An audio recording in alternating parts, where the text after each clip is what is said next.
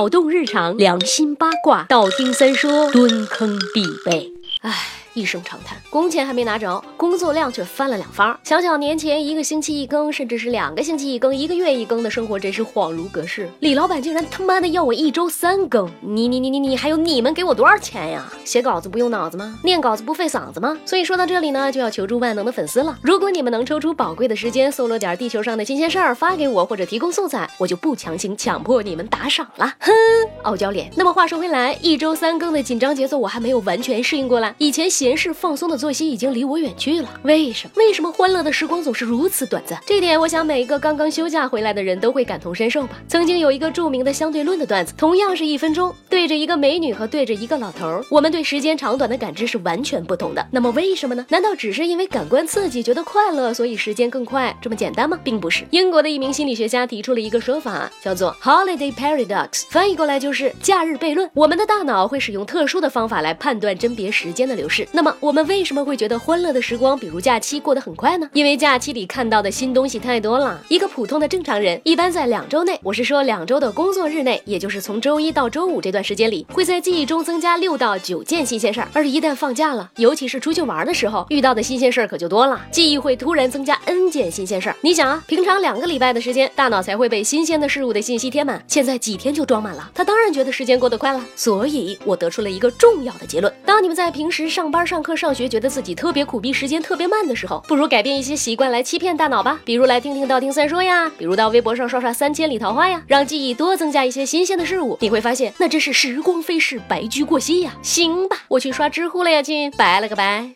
让我们彼此相爱，为民除害。